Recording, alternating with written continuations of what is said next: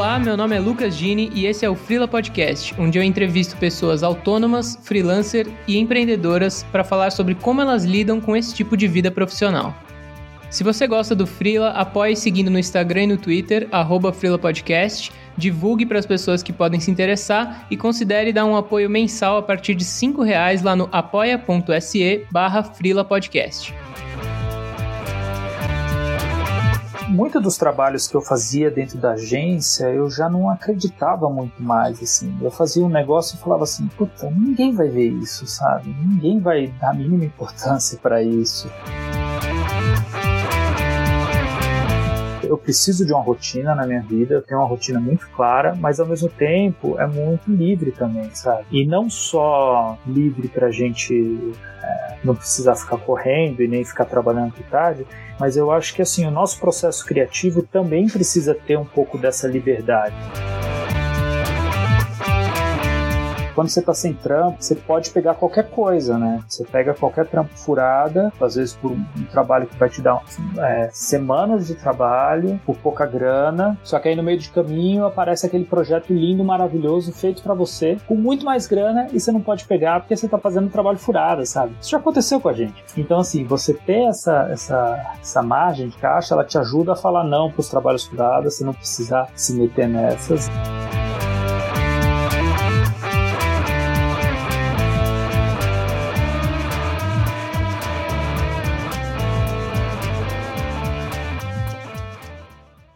Olá, queridos ouvintes. Estamos gravando aqui no dia 14 de julho com o designer gráfico e fundador do estúdio Caixa, Vitor Brito. E aí, Vitor, como é que você tá, cara? Fala, Lucas, tudo bom?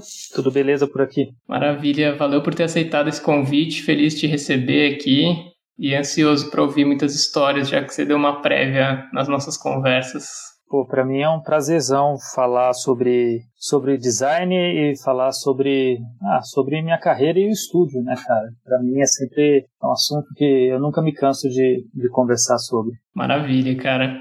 Bom, para começar então esse papo, queria já te perguntar como que você virou freela. Cara, minha carreira de freela, ela começou pouco depois da minha de eu ter me formado na faculdade. Eu fiz faculdade de publicidade e propaganda e quando eu terminei a faculdade, eu fiquei um pouco com, vamos dizer assim, um tempinho ocioso aí, né? Então eu comecei a me dedicar finalmente para algumas coisas que eu gostava de fazer. Sempre gostei muito de ilustrar, eu sempre gostei de produzir cartazes e coisas do tipo.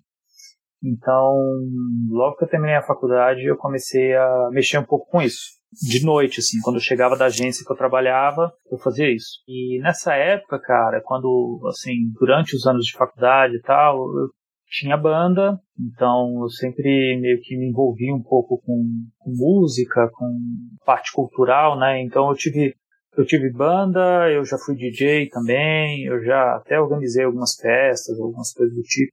Isso há muito tempo atrás, né? Eu terminei a faculdade em 2007, acho época que eu tive banda aí, foi do começo dos anos 2000, enfim. Então, comecei a fazer uns freelas para esse pessoal que eu conhecia, pessoal de banda, pessoal de, de, de festa, algum pessoal de, de casa de show, essas coisas, e foi aí que a coisa começou a acontecer para mim, sabe? E, e foi muito legal porque eu comecei fazendo para uns amigos lá de Campinas, que tinham uma festa lá e chamavam umas bandas legais, assim, do cenário alternativo para tocar.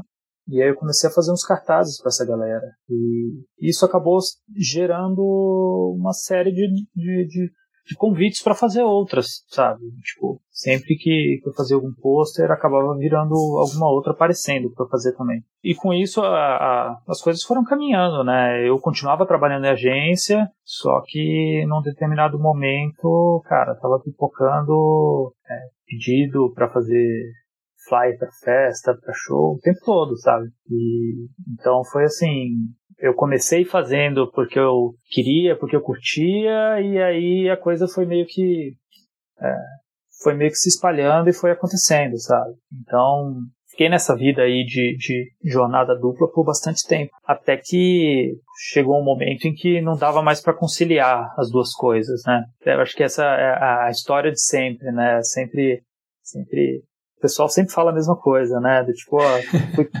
fui indo até onde dava tal. E, cara, eu realmente fui até onde dava, assim, porque, tipo, isso eu tinha uma rotina, assim, bem, bem bagunçada, né? Porque a vida de agência não é fácil, né? A vida de, a vida de agência é, aqui em São Paulo é muito atrelada a isso, né? Do tipo, trabalhar tarde, trabalhar de fim de semana tal. Então eu sempre. E eu fazia esses, esses, esses freelas meio que de madrugada, assim, sabe? Tinha uma rotina de trabalhar até ficar até duas horas da manhã fazendo isso, para no dia seguinte acordar e trabalhar na agência normal, sabe? Então era, era meio puxado. E eu ainda tocava na época, assim, né? principalmente como nessa época eu já não estava mais tocando com banda, eu estava tava tocando em algumas festas como DJ junto com um amigo. Então, cara, era uma rotina assim bem, bem intensa, né? Nossa, cara. Até que até que lógico que aconteceu um burnout, né? E aí eu tive que eu tive que começar a perceber que eu tinha que tirar o pé, né? E aquela coisa também de se você vai fazer todas as coisas, você começa a não fazer nada direito também, né? E, e eu lembro que o meu o diretor de criação da agência me chamou para conversar e falou, cara, ó, você não tá rendendo, não tá legal, tal. E eu já meio que esperava por aquilo, né?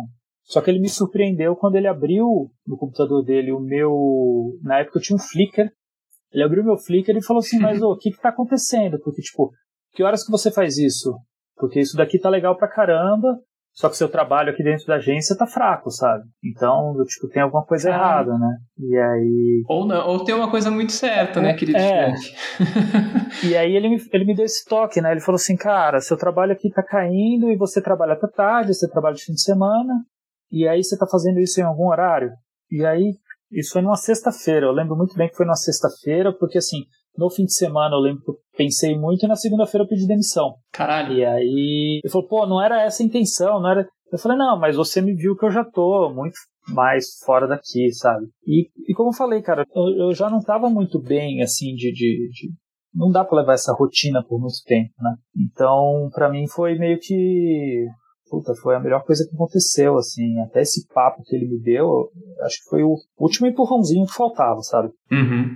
E aí eu fiquei mais, sei lá, algumas semanas na agência e, e, e comecei a trabalhar com freela. Eu já tinha uma rede de contatos legais aí para esse tipo de coisa, para festa. Cara, eu fiz flyer para todas as baladas da, da Rua Augusta aí por um, por um bom tempo, sabe? E, só que lógico que aí é de, de festa não, não, paga tudo, né? Então, mas aí eu consegui aumentar um pouco o leque e, e foi isso aí. Eu comecei, entrei de cabeça como na época muito era frila mesmo, assim, sabe? Porque na época eu fazia qualquer coisa, eu fazia até frila locado em agência, fiz isso algumas vezes. Uhum. Descobri o que eu realmente não queria mais no ambiente de agência e que eu queria focar muito mais no design gráfico mesmo, né? Então foi nesse momento que, que, que, rolou essa virada. Mas foi preciso aí do tipo um desgaste físico e mental muito grande para eu conseguir ter, ter, ter coragem para poder conseguir fazer isso, sabe? Sim, é complicado e é engraçado que você falou que o teu chefe te surpreendeu, né? Porque acho que é aquele típico momento que também muita gente fala e eu também já passei por coisas desse tipo que é meu, já tava meio na cara, você já sabia que estava cansado, você já sabia que você tinha um trampo que você curtia um pouco mais fazer e tudo mais, mas faltava, parece que uma, uma visão em terceira pessoa, assim, né? Faltava alguém para falar, meu, olha aqui, ó. É, cara, e, e, e, assim, tem várias coisinhas, né, além disso, assim, do tipo, é, muito dos trabalhos que eu fazia dentro da agência, eu já não acreditava muito mais, assim. Eu fazia um negócio e falava assim, puta, ninguém vai ver isso, sabe? Ninguém vai dar a mínima importância para isso. Tipo, isso não tá legal.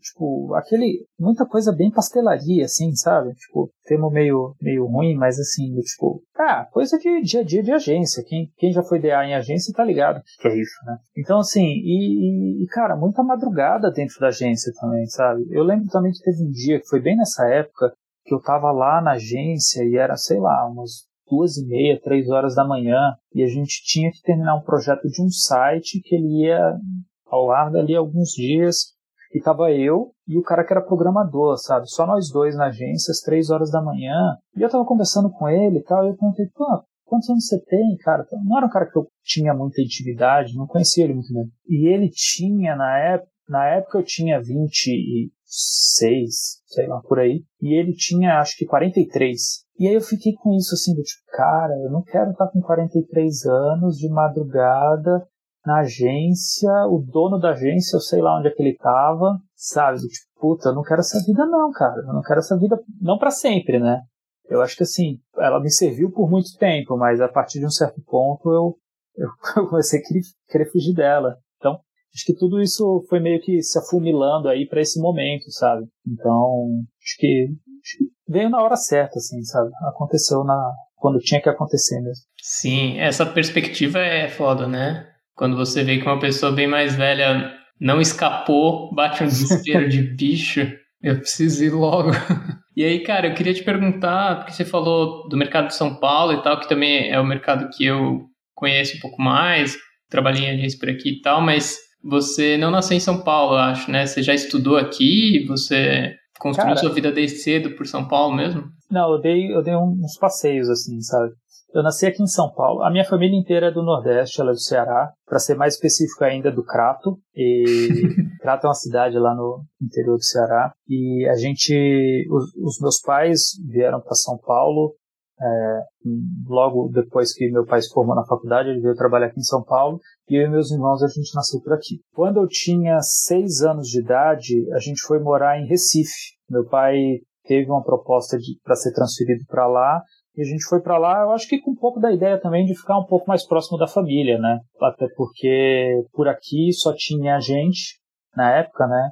E a mãe do Renato também morava por aqui. Renato, eu ainda não, não introduzi ele à história, mas o Renato ele vai aparecer aí que ele é o ele é meu sócio no estúdio Caixa, né? Então a mãe do Rei morava por aqui também. A mãe do Rei é irmã da minha mãe, nós dois somos primos, né? E, enfim, a gente foi morar em Recife, a gente ficou um tempo lá em Recife e eu voltei, a gente voltou, né, a família inteira voltou para cá, mas para morar em Campinas. E aí eu já era, já era quase adolescente e fiquei em Campinas aí até, até a faculdade. Eu terminei a faculdade em Campinas, que eu falei aí que eu foi quando eu comecei a fazer os frilas tal. E logo que eu terminei a faculdade eu vim morar aqui em São Paulo eu voltei para São Paulo, já estava fazendo bastante freela para cá, já estava tocando por aqui e tal, então é, teve uma agência que me chamou e aí eu vim e foi super legal, assim, sabe? Foi fazia tempo que eu queria voltar a morar aqui. Eu gostava bastante de vir para cá, para sair aqui. Minha namorada já estava morando aqui, então só faltava só faltava vir, né? Foi legal quando isso, isso. Foram os passeios assim que eu fiz. Então sobrou um pouquinho de sotaque ainda de, de Recife. Eu acho que também tem um, uma pitada aí do, da família nordestina no sotaque também, enfim. Mas é uma pergunta comum que as pessoas falam assim, ah, você não é daqui, né? Por causa do, do, seu jeito de falar tal. Mas foi, acho que foi por conta disso. Massa, cara. E, bom, é, então você falou já de como os clientes começaram a rolar muito por você tocar, por você estar envolvido no rolê da música, né? Tocar tanto com banda quanto depois como DJ e tal. Mas como que foi surgindo uma cartela mais fixa, assim? Porque até eu, eu tava pensando isso, enquanto você tava falando de flyer e tal, eu tava pensando, puta, mas para virar um salário de agência de flyer tem que fazer festa pra cacete. Tem, cara, e eram baratinhos os flyers, viu? Era bem baratinho. Eu fazia um monte, eu fazia bastante, assim. E, e, era divertido pra caramba, né? Eu gostava pra caramba, mas num determinado momento eu percebi, é, não dá para viver só de flyer da Rua Augusta, né? Foi um momento bem próspero da Rua Augusta, viu? Foi uma época aí que tava abrindo uma caralhada de coisa lá, mas é, não dava para viver só disso. Então, como eu falei, como freela, eu fui pegando o que aparecia, cara. Até trabalho acadêmico eu fiz assim, sabe? Uhum. Tipo, tudo que aparecia eu pegava porque tinha que pagar aluguel, tinha que pagar as contas, né? E embora todo mundo fale assim do tipo, puta, para você viver de frila, você tem que você tem que juntar um caixa para poder sobreviver por muito tempo e tal, não sei o quê. Cara, eu, eu fiz meio que na, na loucura, assim, sabe? Um pouquinho, assim. Eu nunca faço nada muito na loucura. Eu sou um cara mega é, conservador, metódico, isso faço tudo muito bem pensado. Só que era um salto, era um pulo que eu precisava dar e, assim, eu tinha que dar, sabe? Como eu falei, eu, eu, eu tava no, no limite, assim. Então eu tinha que fazer aquilo. E acabou que eu, eu, eu meio que me joguei sem ter nada muito concreto, mas as coisas foram, foram, foram acontecendo, assim, sabe? Foram acontecendo, mas assim, puta, lógico, é muito vago falar foram acontecendo. Não foi mágica, né? Não foi. Quem escuta assim pensa, ah, é só vai que vai acontecendo. Não, não, não foi bem assim. O né? segredo. O segredo, né? Eu joguei pro universo e as coisas aconteceram. Não, não foi, não foi isso mesmo, assim. E nem vou falar que se você se esforçar bastante, você consegue. não, não, não, não, foi isso que eu, que eu quis dizer. Mas foi um rolê que, assim, do, tipo, é, eu tive, eu tive essa, essa eu, eu, eu, tinha noção que eu já conhecia várias pessoas que, que, que me ajudavam com essa questão de fazer flyer para festa e tal, mas eu abri o leque para qualquer coisa que aparecesse, né? E aos poucos também, as pessoas com que com quem eu já tinha trabalhado em outras agências e alguns amigos ficaram sabendo que eu estava fazendo freela. Então, eles meio que iam me acionando para qualquer tipo de freela, né? E mas o legal é que assim, eu acho que começou a ter uma percepção que assim, cara, o Vitor faz flyer para festa e para show, sabe? Então, puta, dá pra de repente chamar ele para fazer esse job aqui que tem uma pegada mais assim, sabe? E nisso eu comecei a fazer bastante trabalho para evento, assim, sabe? Umas coisas assim, não mais evento, não mais evento fest show, outros tipos de eventos, sabe? Porque meio que eu já entendi a dinâmica, né, da coisa. Então, isso foi meio que, que acontecendo também. Então, começaram a aparecer trabalhos para eventos dentro de agência. Tipo, sei lá, eu fiz por três anos, cara, é, todo o material gráfico da corrida Cartoon, saca? Então, Caralho, tipo, é, e foi por indicação de um amigo, sabe? Então, já foi um trabalho que era uma outra dinâmica e, e um outro tipo de grana, tal, não sei o que, mas veio meio que por conta dessa experiência que eu já tinha de fazer é, material para eventos, sabe? Tipo, é, esse amigo que indicou, ele associou uma coisa com a outra e falou assim, puta, vou indicar o Vitor por conta disso, sabe? Uhum. Ele já sabe fazer material para evento. Então foi meio que, isso foi uma coisa, foi, foi puxando a outra, vamos assim dizer, né? Até a formação do estúdio, né? Então, como eu falei, do, tipo, eu ia fazendo de tudo que aparecia até a formação do estúdio. Quando esses freelas começaram a, a, a pipocar bastante, né, a, a, ter bastante, ter frequência, foi quando eu tive uma conversa com, com, com o Rê, com o Renato, meu primo, né? E foi assim, cara, ele estava numa agência também, aqui em São Paulo também. E falei, cara, vamos trabalhar junto que acho que vai dar certo. Vai ser, acho que tem trabalho para nós dois. O que tá pintando aqui para mim tem trabalho para nós dois. E aí ele veio. E aí a gente, isso foi no finalzinho de 2014. Eu fiquei dois anos aí nesse fazendo de tudão. E aí quando o Rê chegou, a gente entregou o que tinha na pauta e tipo, puta, vamos, vamos montar um estúdio, sabe? Vamos, vamos começar a, a dar uma cara para isso. E aí foi aí que começou a, a conversa do Estúdio Caixa. Então, a princípio, vocês dividiram o trampo ainda sem ter esse nome, né? Sem ter essa estruturação como estúdio, assim. Foi mais um rolê, dois independentes juntos, assim, sem especificar o que era isso. Cara, foi mais ou menos assim, ó.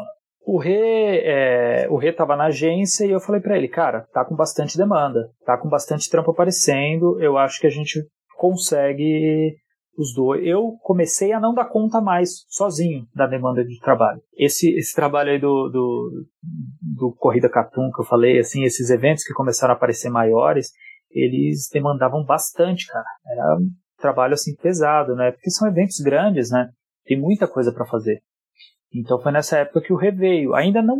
Cara, eu já tinha uma ideia de querer montar um estúdio, sabe? Mas eu nem sabia direito que era um, como funcionava um estúdio, né? Como eu falei, eu vim de um, de um, de um rolê de agência, né?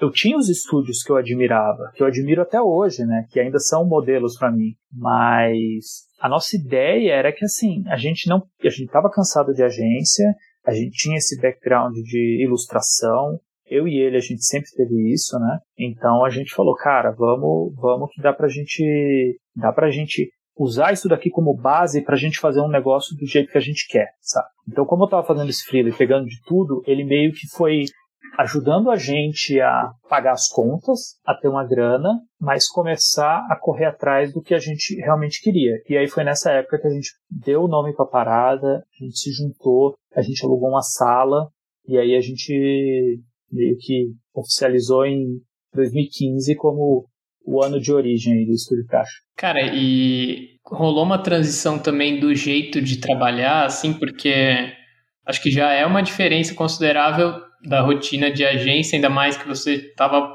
colocando freela de madrugada e não sei o que, para cuidar só, entre aspas, dos freelas.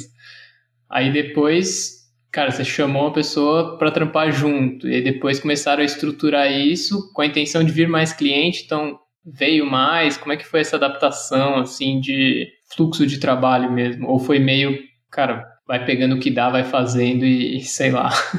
Cara, foi um pouco disso. A gente continuou pegando tudo que aparecia, porque a gente precisava pagar as contas, né? Quem mora em São Paulo sabe que o aluguel hoje em dia tá pior ainda, mas na época não era muito diferente, né? E, e a gente pegava de tudo, mas a gente tinha muita consciência do que, que a gente realmente queria fazer, sabe?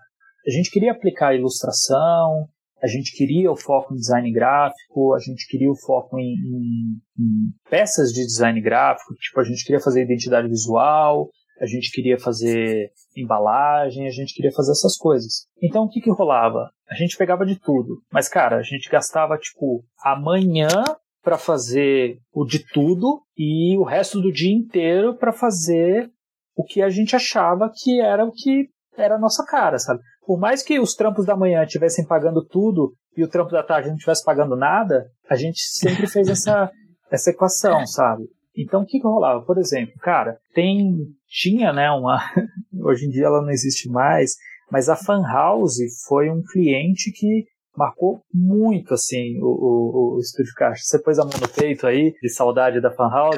Caiu uma lágrima aqui, cara. É, cara, a Fan House foi marcante pra caramba pra gente.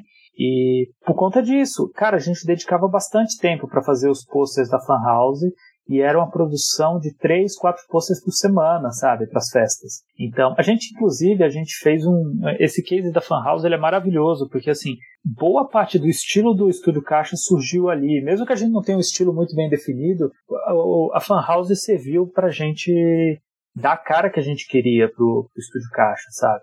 E, cara, a Fan House não era uma grande casa noturna, não era um mega bar, não era um, né, cara, era um lugarzinho pequeno que cabiam 100 pessoas dentro. Então eles não tinham muita grana para pagar pra gente, né? Então, elas, só que assim, nunca falaram nada para nenhum nenhuma arte que a gente fez, sabe? Nunca reprovaram nada do que a gente fez.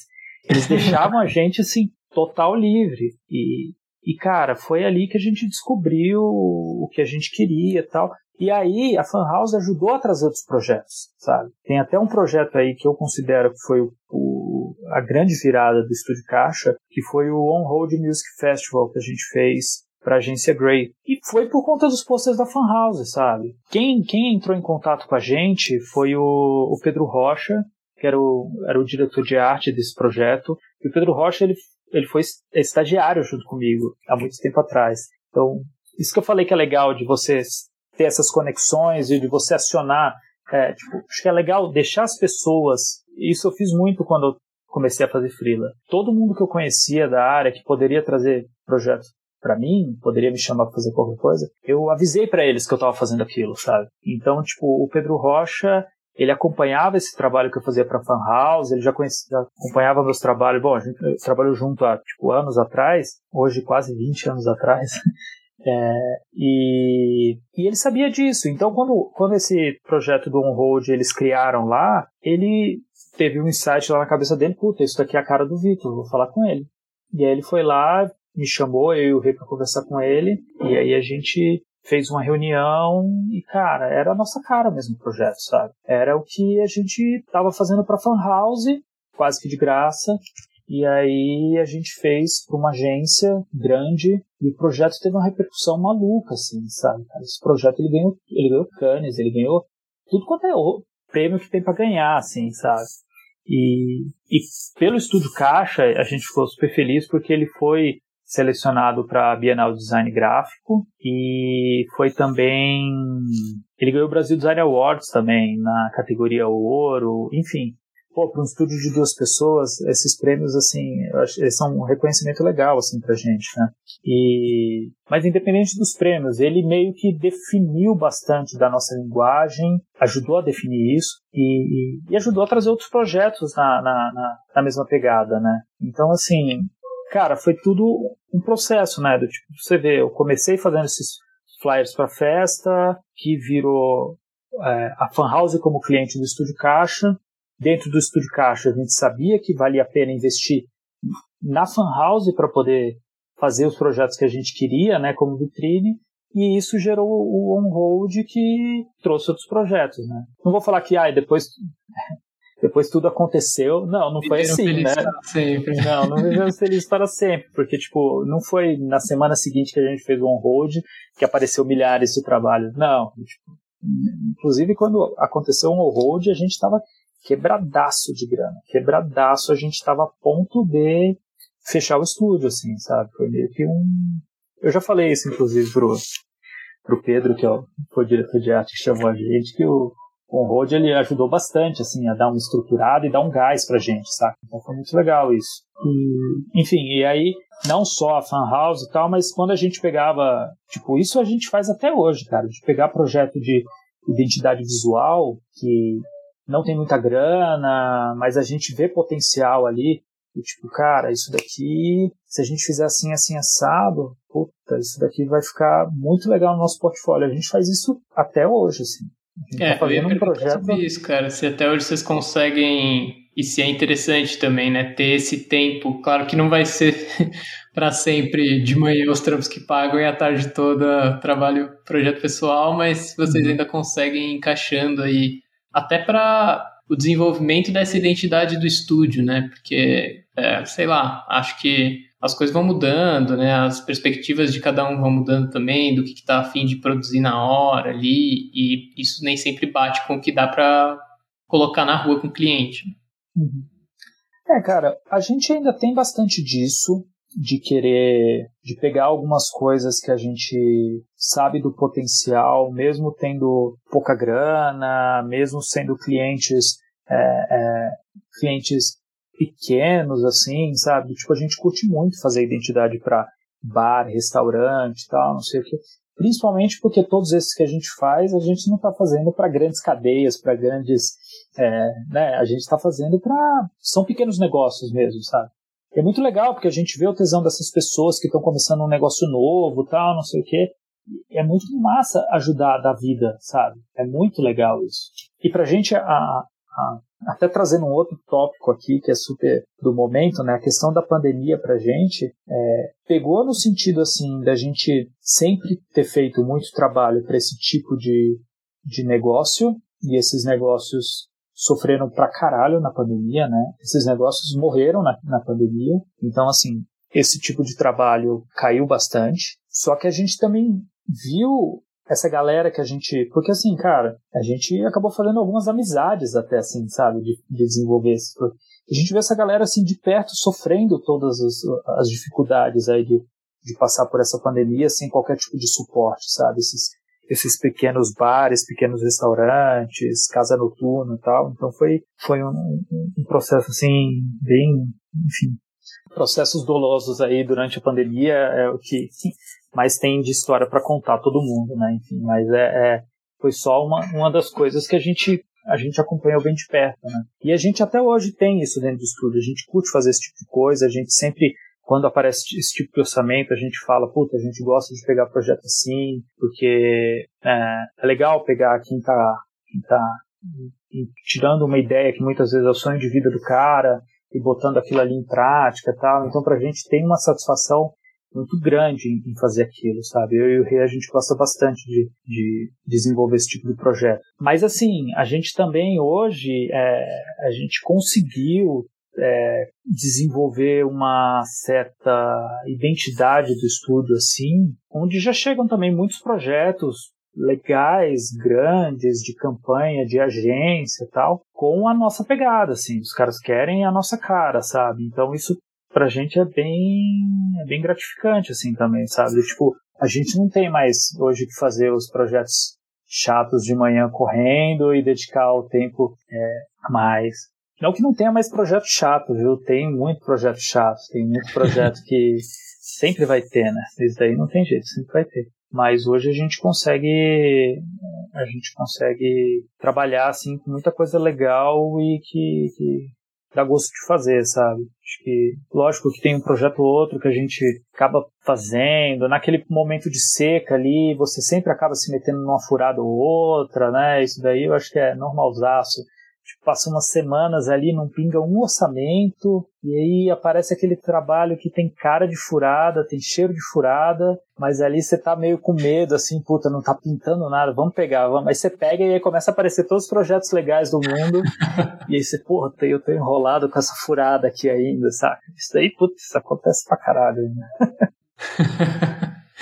Cara, e em relação ao equilíbrio, assim, do seu tempo, você tem um pouco mais de liberdade, assim, você consegue equilibrar melhor vida pessoal e trampo, que também é um, todo um rolê, né, falar disso na pandemia, mas porque, bom, você veio daquela perspectiva de trabalhar o dia inteiro e de madrugada pegar os frilas.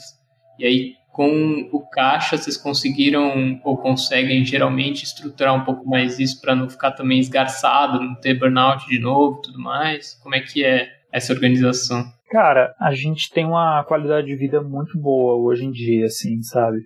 A gente conseguiu uma dinâmica de trabalho, assim, que eu acho muito boa. A gente tentou vários formatos já, né? A gente já passou.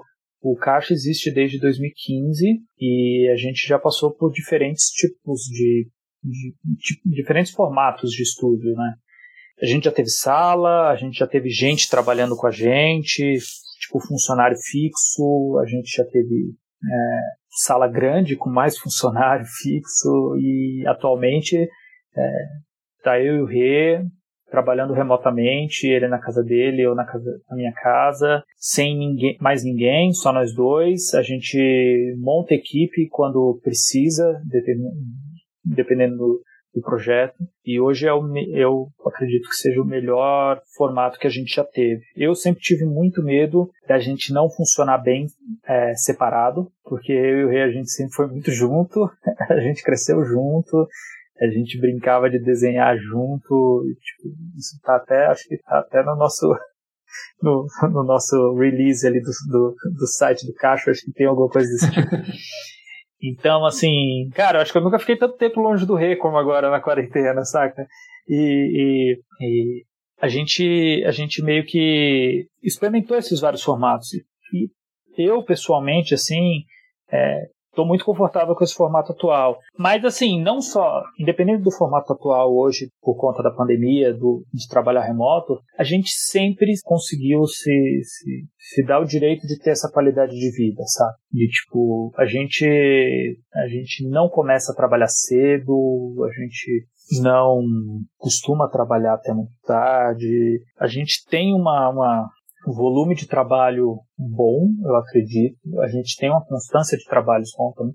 Óbvio que tem momentos que são mais puxados, tem a gente acontece a gente trabalhar fim de semana, acontece de às vezes a gente trabalhar de de noite, mas não é aquela agonia de vida em que isso é a rotina, né? Toda janta é pizza. É, exatamente. Nossa senhora, me deu até queimação aqui. Mas é, o lance do caixa é que a gente conseguiu organizar uma rotina de trabalho que ela é muito, ela é muito boa pra gente, assim, do tipo, de manhã a gente consegue é, puta, fazer exercício, passear com o cachorro. Eu, o Rê não tem cachorro, eu tenho, eu passeio todo dia com o meu cachorro de manhã, dou uma caminhadona com ele e tal tomo meu café com calma, enfim. A gente começa a trabalhar. A gente tem uma rotina. Eu sou, eu preciso de uma rotina na minha vida. Eu tenho uma rotina muito clara, mas ao mesmo tempo é muito livre também, sabe? E não só livre para a gente é,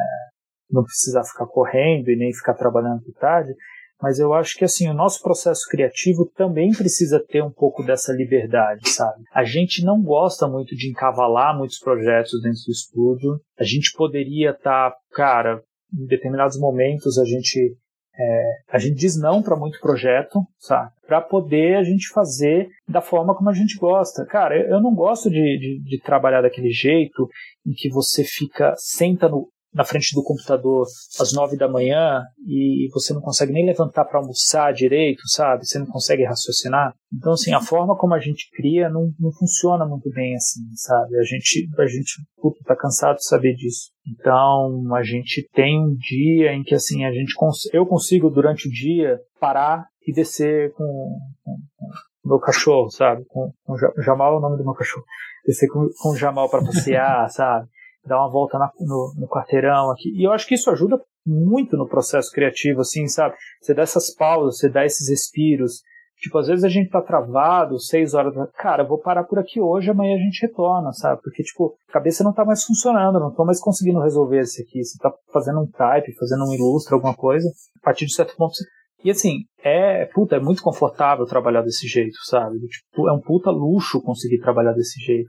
Mas a gente, hoje, a gente consegue fazer isso, cara. Tipo, hoje a gente consegue pegar um determinado número de projetos ao mesmo tempo, a gente sabe qual é o nosso limite, sabe?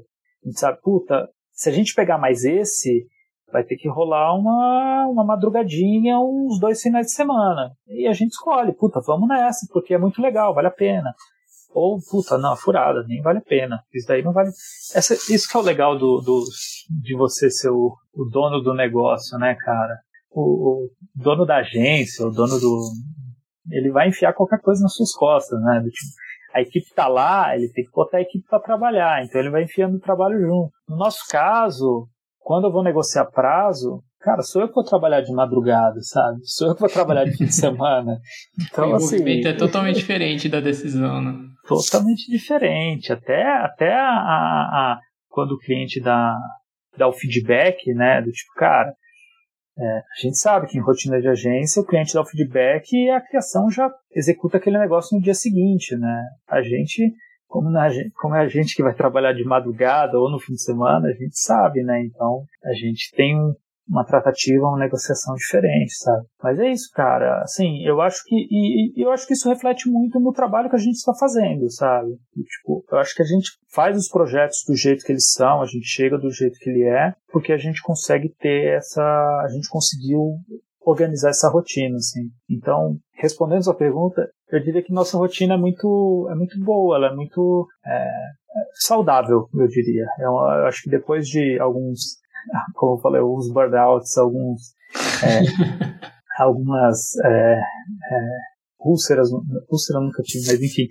algumas dores de estômago, eu acho que, que a gente chegou num formato bem legal, assim, sabe? Que a gente tem hoje, que eu considero o formato, melhor formato que a gente já teve. Cara, muito legal, muito legal. E aí, desses formatos que você falou, que pelos quais vocês passaram, assim, também de ter outras pessoas junto e tal, acho que também impacta bastante nas questões financeiras, né?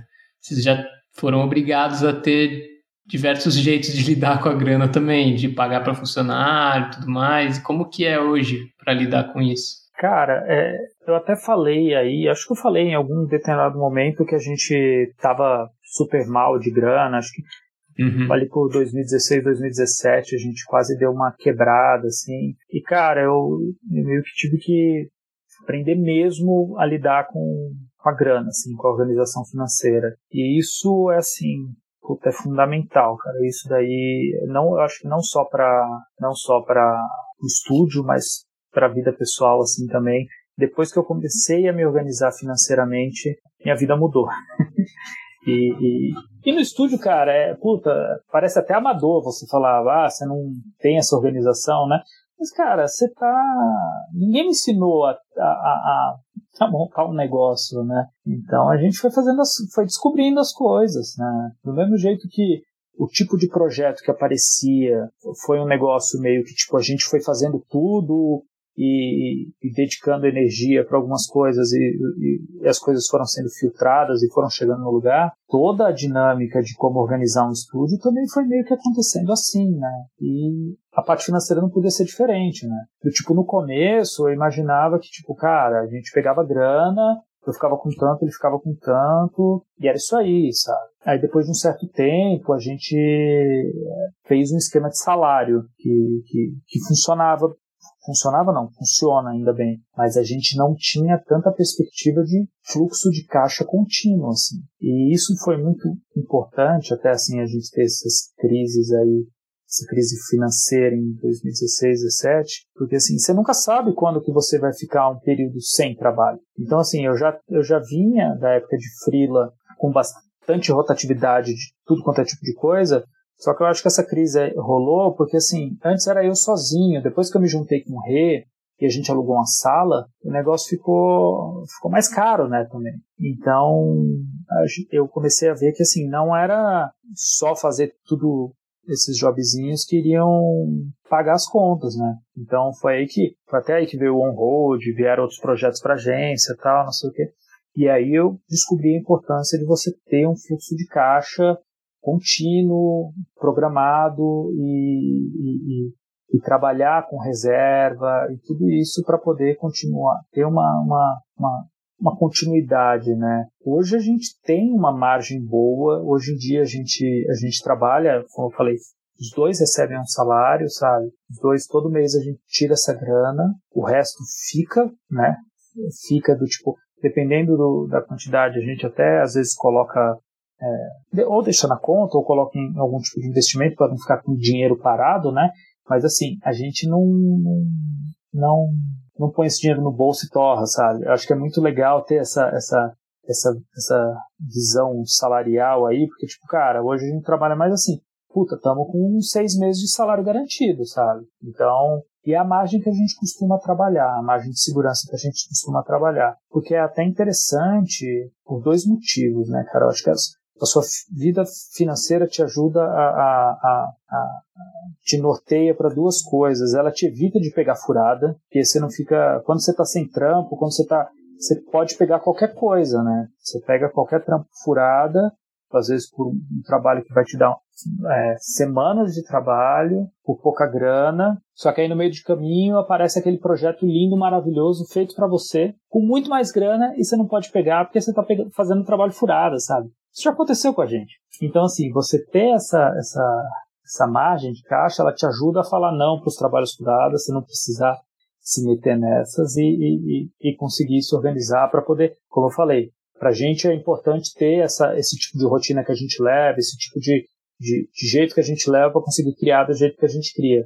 Então, assim, para a gente é importantíssimo ter essa programação de caixa, essa programação de grana para poder quando tá com pouco projeto, tá com, menos orçamento aparecendo, tal, a gente não ficar tão desesperado e, e, embarcar em qualquer loucura, sabe? Ainda fico desesperado, ainda fico ansioso, ainda perco sono, mas assim, pelo menos é, o impacto é menor, assim. Com sabe? um pouco mais de tranquilidade, né? Exatamente. Cara, muito legal. E aí, é, talvez essa seja uma pergunta bem complexa também, porque bastante coisa já mudou aí que você tem contado e tal, mas você tem algum plano específico para sua carreira, ou um plano seu e do Rê pro estúdio? Tem, assim, médio e longo prazo ou imediato? Talvez tenham planos que tenham furado também por causa da pandemia, mas enfim. Cara, sobre essa questão de ter alguns planos, alguns objetivos, eu sou uma pessoa muito, muito inquieta, assim, sabe? Eu sempre estou pensando o que que a gente, o que que a gente está fazendo errado, o que que a gente não está fazendo. Eu sempre acho que a gente está fazendo alguma coisa errada, sabe?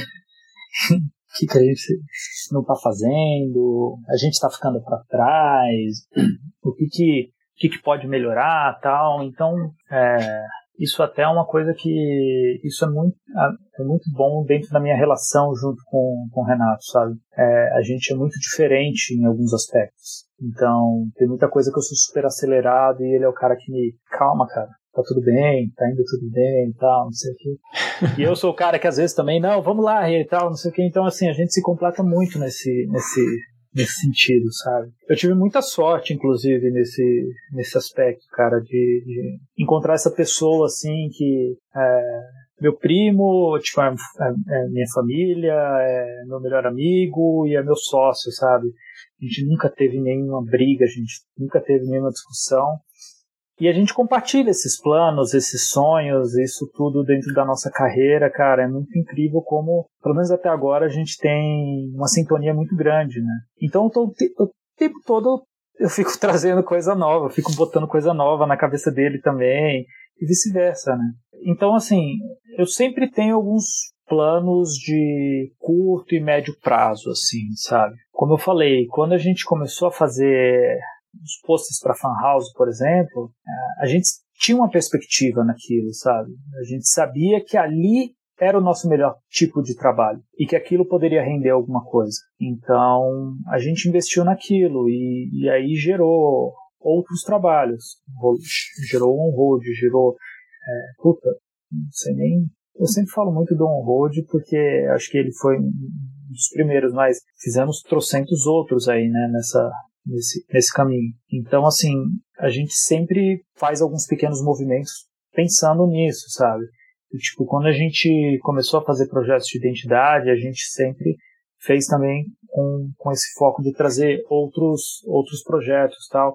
Então, assim, teve um momento em que a ideia do estúdio era ser um estúdio de design gráfico, de embalagem, de logo, e aí a gente viu a oportunidade de ilustração. Então, a gente investiu nesse plano de fazer ilustração também. E isso foi meio que o que fez o estúdio realmente acontecer, né? Então, assim, é, sempre que tinha algumas coisas assim, a gente traçava algumas metas que a gente via que ajudaria aquela ideia a se concretizar, sabe? Agora, no começo da pandemia, por exemplo, é, quando, sei lá, 2019, é, a gente teve essas, vamos dizer assim, mudanças políticas no país, né? E, cara, o dólar subiu absurdamente muito rápido, né? Então, quando foi assim no começo de 2020, já no final de 2019, começo de 2020, a gente começou a falar, cara, a gente precisa. Puta, seria legal se a gente começasse a ganhar em dólar, né? Então a gente começou a mexer algumas coisas, assim, né? Tipo, acho que para tudo nessa jornada de vida de freelancer e, e, e de estúdio, para tudo foi muito nesse sentido, assim, cara, o que, que a gente pode fazer aqui que está ao nosso alcance para fazer aquela meta acontecer, né? Então, que aconteceu? Puta, o dólar tá alto. Deve ser mais ou menos o que vai acontecer nos próximos quatro anos. Cara, eu voltei a fazer aula de inglês, a gente traduziu todo o conteúdo que a gente tinha, site, Behance, Instagram, a gente começou a colocar tudo em inglês. E o fato de eu, de eu ter voltado, a gente não tinha nenhum projeto encaminhado, a gente não tinha nenhum cliente, a gente não tinha nenhum contato, nada, zero. Só que aí começou a aparecer, saca? Porque foram essas ações que a gente fez que ajudaram a nosso trabalho que a gente já tinha, nosso portfólio que a gente já tinha, chegar em algumas outras pessoas que antes estavam passando batido, né? Então, em 2020, a gente fez dois projetos para fora. A gente fez o Shoebox Concepts, e, que foi um dos premiados no, no LED Awards, que saiu na, na semana passada. E a gente fez também uma marca de Burrito Shop em Londres, que é o. É um projeto de identidade visual muito legal que a gente fez. E, puta, a gente se orgulha bastante desse projeto, porque, primeiro, porque foi um projeto de identidade para Londres, né, cara? E segundo, porque ele ele tem muito a nossa cara, assim, sabe? Ele é super ilustrado e tal. E ele rendeu já outros, outros trabalhos, assim. E aí virou o ano, virou 2021. Cara, a gente já teve esse ano várias reuniões em inglês. A gente já fez mais três projetos para fora esse ano. A gente está trabalhando num projeto novo de identidade também para um, um, restaurante. E, e assim, o que, que a gente fez? Puta, lá no final de 2019 a gente fez esse, esse plano, vamos assim dizer, né? De tipo, puta, seria legal se rolasse isso. O que que tá no nosso alcance para a gente fazer? Puta, fui voltar, voltei a estudar inglês para destravar, sabe? Eu precisava. E eu também eu não tinha condições de traduzir nosso site. A minha professora de inglês, inclusive, ajuda demais nesse sentido. Nossa, ela é, é uma santa, ela ajuda pra caramba gente. Então, assim, foi fazendo essas coisas. Hoje, todo post que a gente faz no Instagram, no Behance, tudo a gente coloca português e inglês, tá? E, cara, ajuda. A gente já recebeu o, os projetos que a gente fechou ou pedido de orçamento, foi tudo via Behance. E pelo Instagram também chega coisa. A gente sabe que tem até outras plataformas a serem exploradas, tal, mas a gente, tudo a gente faz muito com calma, tal. Então, assim, a, a demanda que está vindo hoje tá super legal. Então, assim, mais para frente a gente vai fazendo mais coisas que acho que vão trazendo é, resultados como esse. Então, esses são, assim, são algumas coisas de curto, médio prazo que a gente vai fazendo. Agora, de longo prazo, cara, que você falou, puta, de longo prazo eu espero, não sei, eu quero é muito difícil pensar muito longe, né, cara, no mundo que a gente vive hoje. Então, eu primeiro plano de, de, de longo, de, o primeiro plano de todos era conseguir ser vacinado, fui, então agora é, isso aumenta as nossas perspectivas, né? Mas, cara, uma coisa que eu penso muito em longo prazo é assim, eu quero ter, eu sei que a carreira criativa, assim, ela tem limitações a partir de uma certa idade, sabe? A partir de um certo momento a gente vai ficar para trás, a partir de um certo momento o modelo que a gente tem hoje não vai funcionar mais, a partir de um certo ponto eu não vou ter mais condições de botar tanto a mão na massa tal. Então, eu tenho isso em vista, sabe? Então, assim, eu sempre, é, sempre penso no que, no Vitor do futuro, com, sei lá, 60 anos, eu não quero ter perrengue, sabe? Eu não quero ter uma. A gente não tem. Cara, eu passei pelo processo de pejotização faz muito tempo muito tempo. Então, assim, e eu acho que uma boa parte do mercado de freela tal, não sei o que. Então, a gente tem que pensar nisso sim, sabe? A gente tem que pensar bastante nesse longo prazo. Então, o que eu mais penso, assim, é, em termos de carreira, é assim, tipo, cara, é, eu sei que como designer gráfico eu posso ir até um certo ponto e a partir de certo ponto eu vou talvez mudar minhas funções, aí talvez seja interessante ter uma equipe, sei lá como é que vai estar o mercado daqui, né? as coisas tão, mudam muito rápido também, né, mas eu, o, o longo prazo hoje é esse, assim, sabe, pensar em, em sempre ter consciência de que, tipo, é, amanhã as coisas podem ser diferentes, então tenho que sempre estar consciente e, e, e ligado para não ficar para trás nesse sentido, assim, sabe? Eu quero ter uma, uma, vamos dizer assim, uma, uma aposentadoria confortável, assim. Quem sabe eu vivo até os não sei quantos anos, quantos anos o, o Milton Glaser faleceu no, no ano passado, acho que quase 100 anos, né? 99, 90, né? É, acho que quase 100. Cara, eu já tinha me perdido que era ano passado. Eu ia falar faz uns dois anos a noção de tempo. É, pode, ser que, pode ser que tenha sido dois anos também. não sei.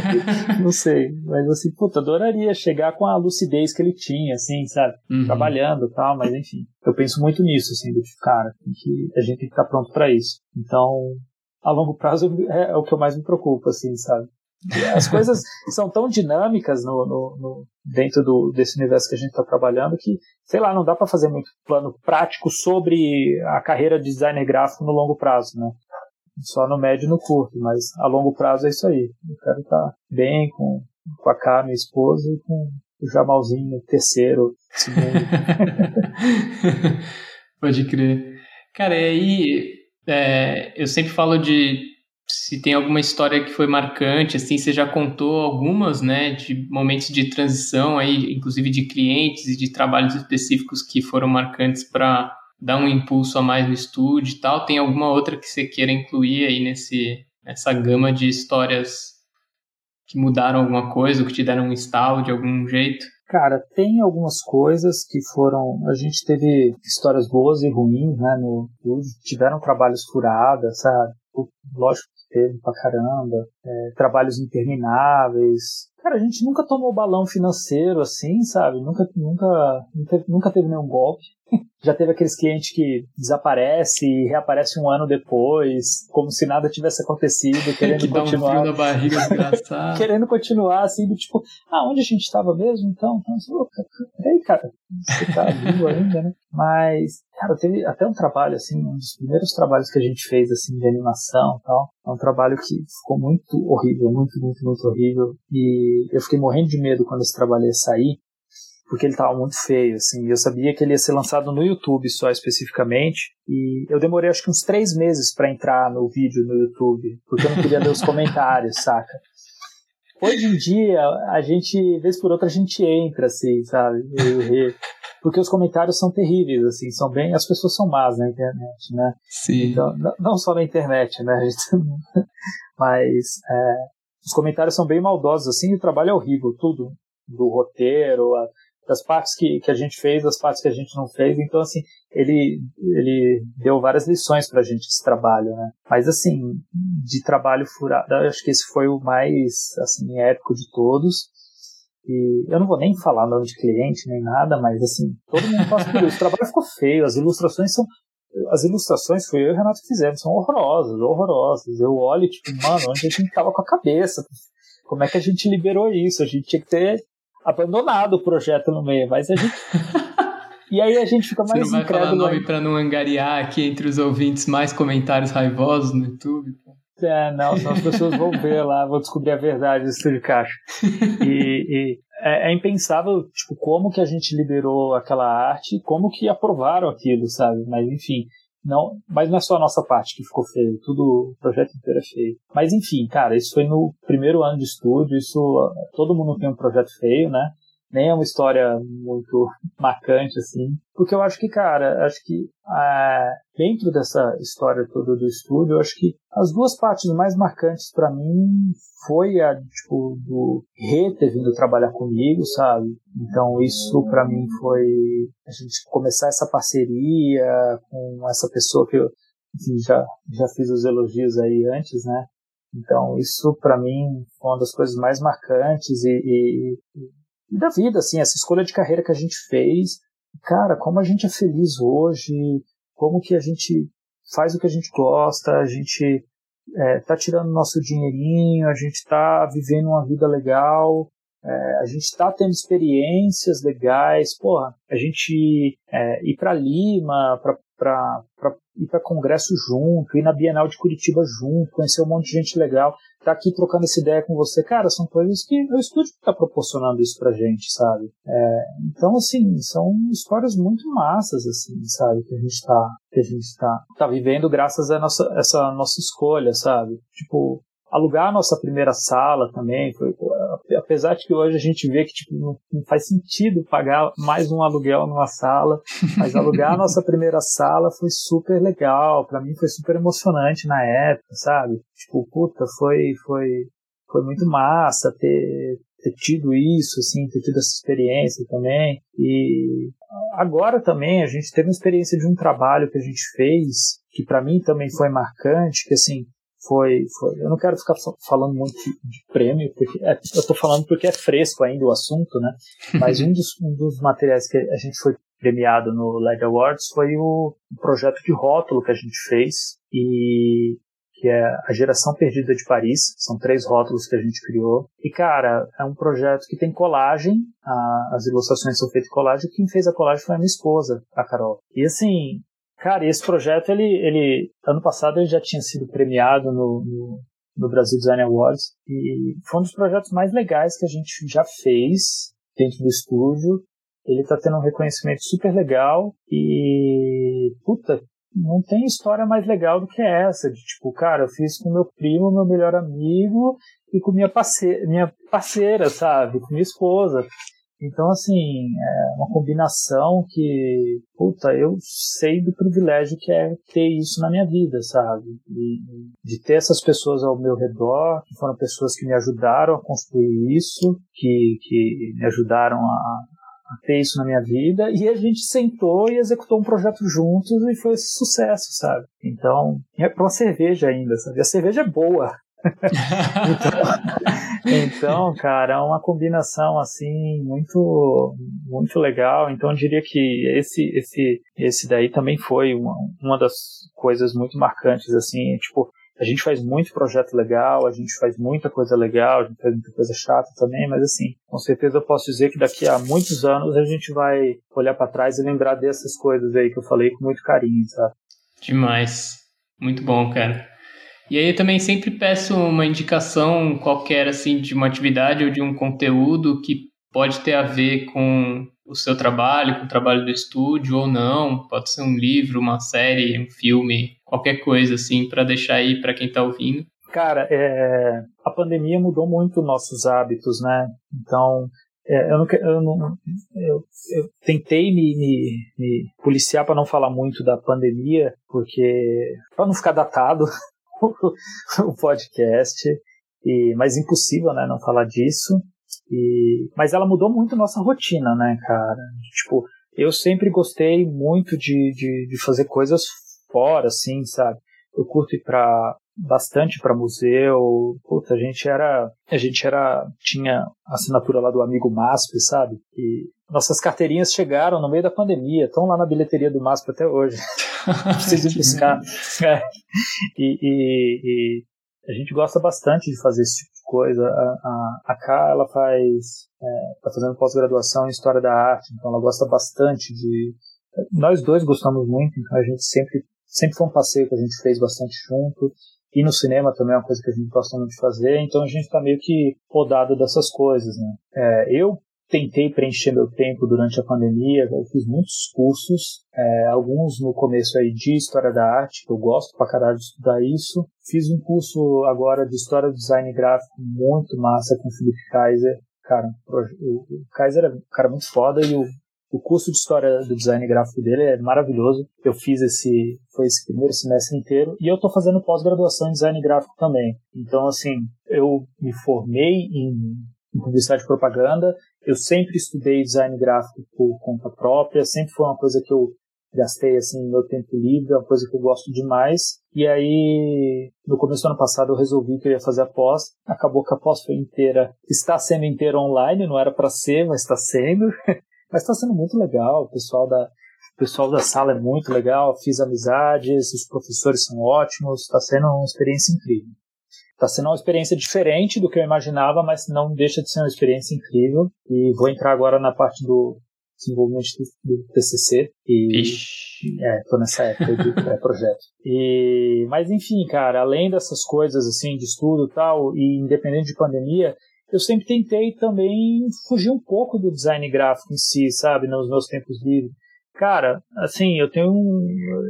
A gente tem um estúdio de design gráfico e ilustração e vou te falar que a coisa que eu menos faço no meu tempo livre é ilustrar, sabe? Eu admiro muito essa galera que, tipo, vive com é, sketchbook, iPad na mão, desenhando o tempo todo. Puta, eu não sou isso mesmo, assim, sabe? A última coisa que eu quero fazer no meu tempo livre é ficar desenhando. É, eu amo desenhar, porra, amo mas não faço isso no meu tempo livre, eu faço outras coisas, eu gosto bastante de sair, de estar com meus amigos, como falei, é, fazer esses rolês aí. Para mim, dia ideal é dando rolê com a Kai e com o Jamal juntos pelo bairro e tal, coisa que a gente também não tem feito muito, né? E, mas, e tipo, cara, eu gosto muito de, de ouvir música, é, enfim, acho que eu não faço nada muito diferente que o, que o resto do mundo faz ou tem feito ultimamente, ver umas séries meio ruins, assim, né? umas séries meio merda, é, isso daí também todo mundo tá fazendo. Eu tento gastar pouco do meu tempo agora da pandemia vendo vendo muita série assim. Eu não eu não não eu não me não me vendo muito fácil assim para acompanhar a série assim sabe? Eu, eu, tento fazer pouco isso. Tenho comecei a jogar videogame nunca fui gamer na minha vida comecei a jogar videogame agora. O Rei me deu um me deu um PlayStation agora de, de Natal no ano passado. Ele me, me introduziu a esse mundo então eu tenho jogado um pouco de videogame também mas é, é meio que isso. Ah, eu gosto bastante de. Cara, eu curto Fórmula 1 pra caralho, assim, sabe? Tipo, é meio doido, né? Porque Fórmula 1 é um negócio que não tem. Carro é um negócio que não tem nada a ver com minha personalidade. Eu nem tenho carro, saca? Mas eu gosto de Fórmula 1, cara. Eu gosto do Lewis Hamilton, eu gosto do, é um cara, acho um cara incrível e, e, acompanho, eu e o Rei a gente acompanha, a gente tem alguns amigos que acompanham, a gente tem um, um grupo no WhatsApp que a gente vê as corridas comentadas e, e é um passatempo legal também, assim. Caralho, é inesperado, esse, me surpreendeu esse último. A Fórmula 1 aí, né? Mas da hora, mas cara. O, o Lewis Hamilton é um piloto de Fórmula 1 vegano, isso também é surpreendente, né? Então... Pois é, pois é. É, ele é surpreendente pra caralho, né, cara? Uhum. Então, bom, por último, Vitor, eu queria perguntar se você pudesse voltar no passado e conversar com você mesmo, assim, sobre essa vida de autônomo e de empreendedor, nesse processo todo de criar o estúdio e tudo mais. Que dica ou quais dicas você daria, assim? Cara, é, eu acho que a primeira coisa que eu falaria para mim mesmo é para, eu acho que para você tentar ser um pouco mais leve, assim, sabe? Tipo, é, é, é, engraçado você falar pra um cara muito ansioso e falar, pô, não fique ansioso, né? Tem muito meme com isso, né? Você tá ansioso, não fica ansioso, né? Tipo, mas eu acho que eu tive muitos momentos, assim, de muita, ansiedade, ficar muito aflito e tal. E eu acho que não precisava, assim, sabe? Tipo, cara, no fim das contas é só um trabalho, sabe? Você não tá salvando a vida de ninguém, você não tá. É só um trabalho, sabe? Então, eu acho que a gente às vezes coloca eu acho que é legal a gente colocar um determinado tipo, quantidade de energia numa coisa, mas eu acho que às vezes a gente passa do ponto também, sabe? Eu acho que a gente é muito exigido para isso, né? para passar do ponto. Você sempre tem que dar mais, tal, não sei o quê. Então eu acho que é, é isso, de não, não precisa tanto, não precisa tentar provar nada para ninguém. É, e para aproveitar um pouco essa vida de autônomo, sabe? Eu acho que eu demorei muito tempo para conseguir, para tipo dar um clique de tipo, cara, é, quem decide as coisas sou eu, sabe? Quem decide se vai ser, se eu vou fazer isso ou aquilo, sou eu. Então, teve teve um, amigo aí que me ajudou muito no começo, quando eu comecei a trabalhar como, como freelancer, é, que ele me ajudou em, em, vários aspectos, que era o, o, Glauco, o Glauco Ciasta. Ele me ajudou bastante, ele me dava várias dicas e tal, e ele falou, puta, cara, vai mais pelo não do que pelo sim, assim, sabe? Tipo, e ele falava muito assim, cara, fala não pra esses projetos merda, sabe? Nega mesmo. Eu falava pra ele, porra, preciso ganhar dinheiro, cara, tal, isso que ele falava assim, vai mais no não, sabe? Então é isso, e aí, tipo, até uma coisa que eu e o Rei, a gente botou muito pra gente, assim, sabe? A gente escreveu assim, a gente a gente realmente escreveu isso para a gente sempre reler e lembrar assim do tipo, cara, a gente fez uma lista do que que a gente é e o que que a gente não é. Então isso é uma coisa que que, que eu falaria para mim bem antes assim, do tipo, cara, determinado tipo de coisa você não faz, não te faz bem fazer isso, sabe? Você não precisa não precisa fazer, sabe? Então assim, isso é não só trampos específicos, não é do tipo, tipo, sei lá, trabalho em 3D, que eu não faço, não tenho pretensão de fazer, mas é mais assim, do tipo, alguns tipos de projeto para um determinado cliente, com um determinado tipo de escopo, tal, não sei o quê. Cara, não, não pega isso aí, sabe?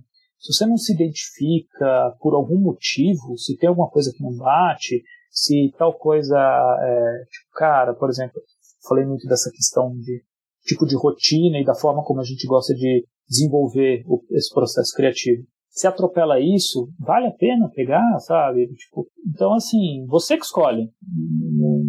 Aquele, aquele cliente ali, ele não é seu chefe. Aquela agência não é seu chefe. Você pode falar não para ele. Então, assim, eu acho que eu falaria um pouco mais disso para mim mesmo.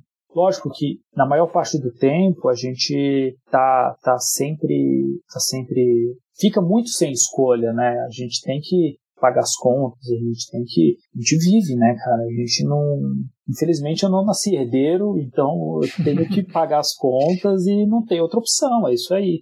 Então, do tipo, muitas vezes a gente não tem escolhas, mas eu acho que assim, tem determinados momentos em que assim, é, essa escolha ela vai muito além do, do, muito além dessas questões, sabe? Então, assim, eu colocaria um pouco disso.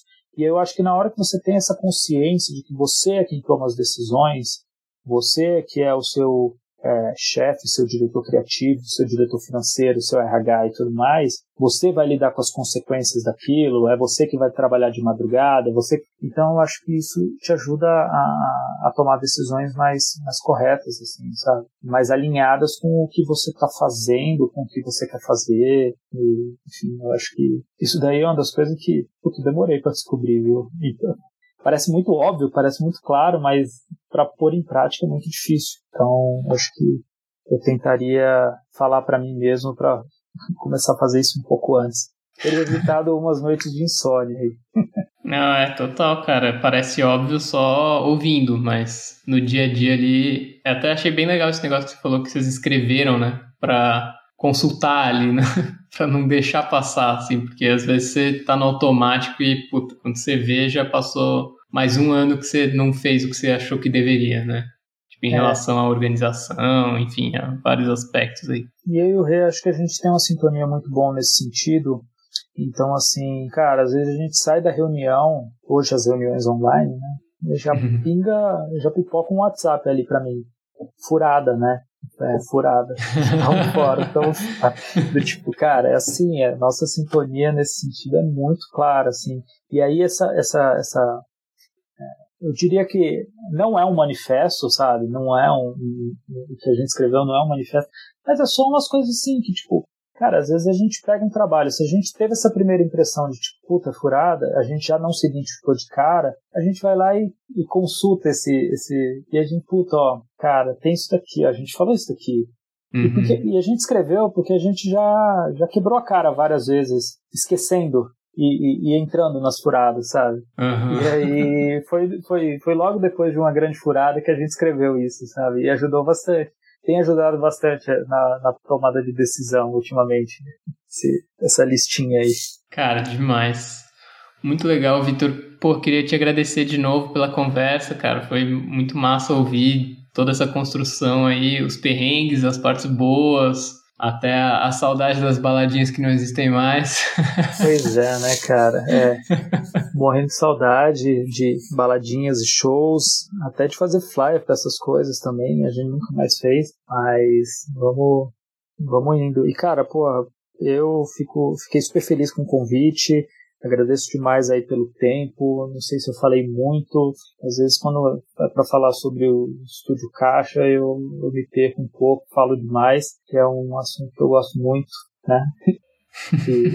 é a minha vida aqui, né? Então, é, é, é, muito legal falar sobre isso e, pô, espero que é, tenha, tenha, tenha, sido dentro das expectativas aí, tenha, seja um conteúdo legal aí para quem está escutando. Com certeza, pô, acima das expectativas até, cara. que bom, que bom, ouvir isso. Te agradeço de novo. É, boa sorte comemorando aí os prêmios, pô. Pô, valeu, cara. Aproveita esse momento. Me recuperando um pouquinho da ressaca ainda, da ressaca da vacina. Que também, aproveita esse momento também. E é uma outra comemoração também. Curtindo muito esse momento. Curtindo muito esse momento. Demais. Valeu então, Vitor. Um abraço, cara. Valeu, Lucas. Um abração, meu.